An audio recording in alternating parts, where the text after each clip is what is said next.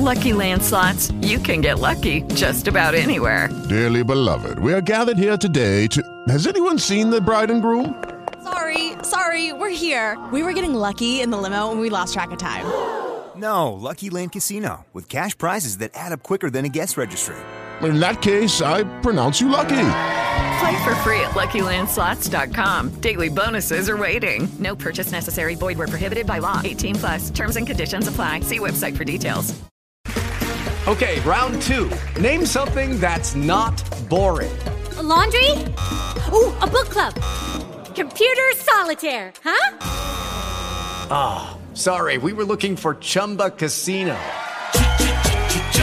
That's right. ChumbaCasino.com has over 100 casino style games. Join today and play for free for your chance to redeem some serious prizes. ChumbaCasino.com. No purchase necessary. Full prohibited by law. 18 plus terms and conditions apply. See website for details. Estás a punto de escuchar tu podcast favorito conducido de forma diferente. Conocerás un podcast nuevo y este mismo podcast con otras voces. Esto es un intercambio. Esto es el Interpodcast 2017.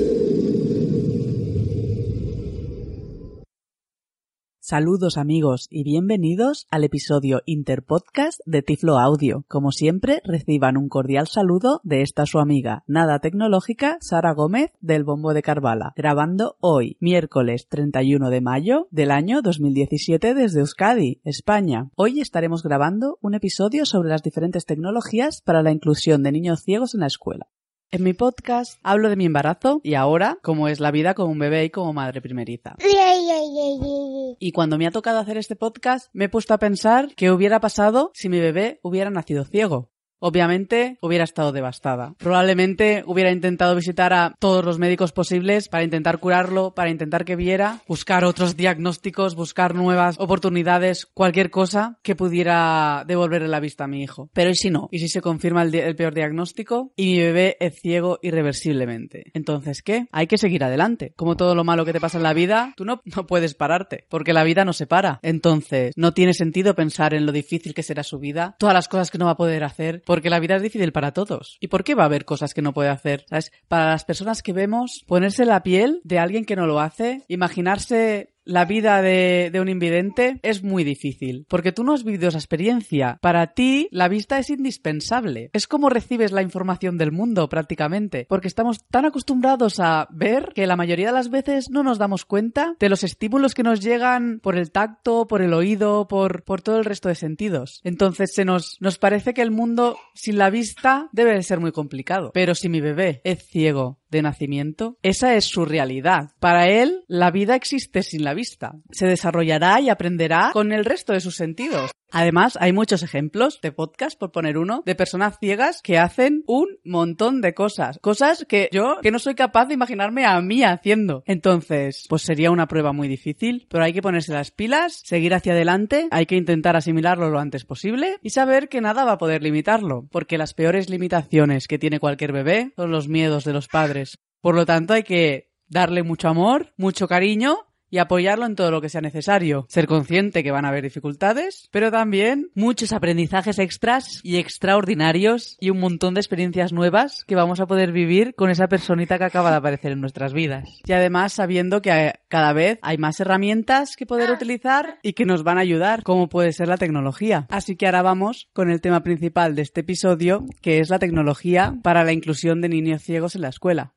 Primero de todo, recalcar que es muy importante el fomento del aprendizaje de la lectoescritura mediante el sistema braille, para que los niños puedan estudiar, leer y hacer los mismos trabajos que los demás. Y también del uso del bastón para, para mejorar su movilidad. Ambos son primordiales para conseguir la máxima autonomía e independencia del niño y por lo tanto ayudar a mejorar la inclusión de estos. Una vez dejado esto claro, para abordar la tecnología como método de inclusión en la escuela, hay que tener en cuenta que el desarrollo de los niños, sobre todo de los más pequeños, es global y los aprendizajes van vinculados vinculados unos con otros. No se puede abordar la tecnología como un área específica a trabajar, sino que debe estar a nuestro alcance, para hacer de ella el uso que más le convenga a cada niño, como un elemento de estimulación, para captar su atención auditiva, etc. Además, los docentes son las figuras claves en estos procesos de incorporación de recursos tecnológicos en la escuela, ya que requieren de una formación continua, acompañamiento y materiales de apoyo. El uso de estas tecnologías digitales permite a las personas con discapacidad visual un mayor acceso a la información, autonomía en la comunicación e independencia en el manejo de materiales y propuestas de estudio. Todas estas acciones aportan una mejor calidad de vida, optimizando así la autonomía del niño para el desarrollo de sus tareas. Cuando estos alumnos acceden en la escuela a los recursos informáticos, se pueden observar actitudes que podemos interpretar como un crecimiento de su nivel de autoestima, al mismo tiempo aumentan sus posibilidades de inclusión escolar y social, porque pueden, por ejemplo, intercambiar información y comunicarse con sus compañeros, aprender de ellos y enseñarles. Por otro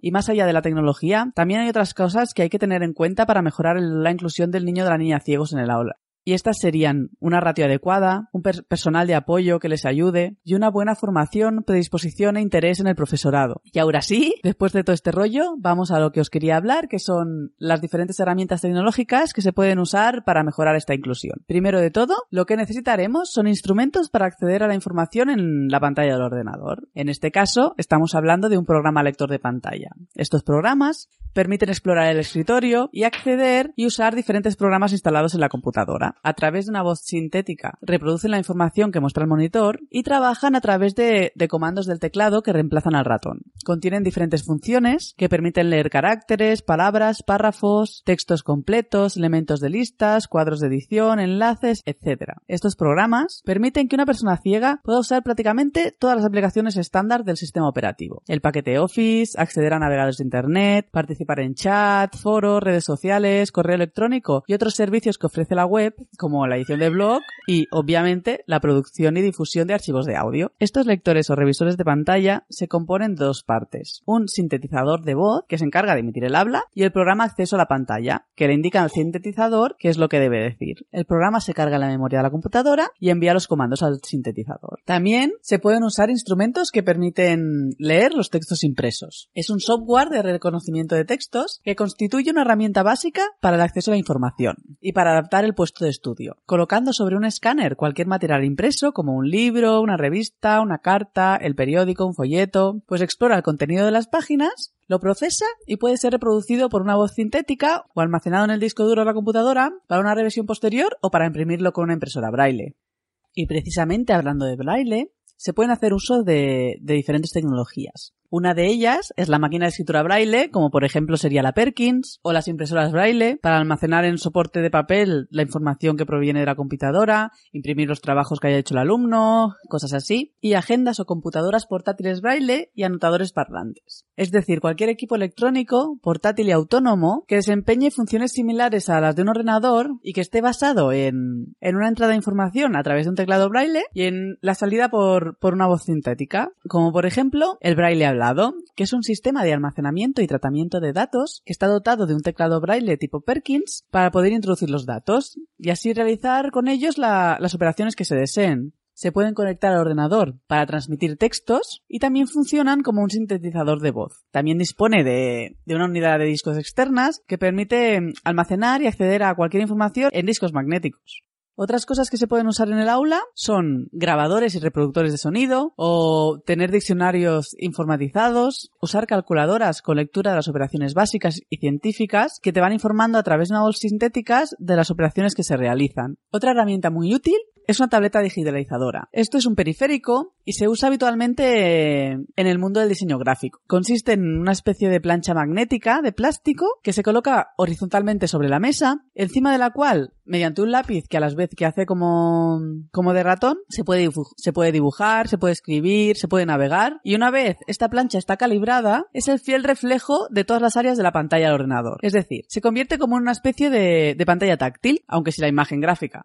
Para su manejo por parte de los niños, se tienen que elaborar unas fichas a partir de la adaptación de los elementos que están, que están presentes en la pantalla. A estas fichas se les da relieve a través de un horno fuser o con cualquier otro tipo de material que se, que se esté utilizando en la escuela, como sean pegatinas o Blu Para usar estas tabletas es muy importante estudiar bien la actividad que se quiere realizar con ellas y que esta tiene, y esta tiene que cumplir unos mínimos requisitos de accesibilidad para poder preparar las fichas y que éstas puedan ser utilizadas por el niño en cuestión. Y por último, otro recurso que se podría implementar en las escuelas serían las impresoras 3D.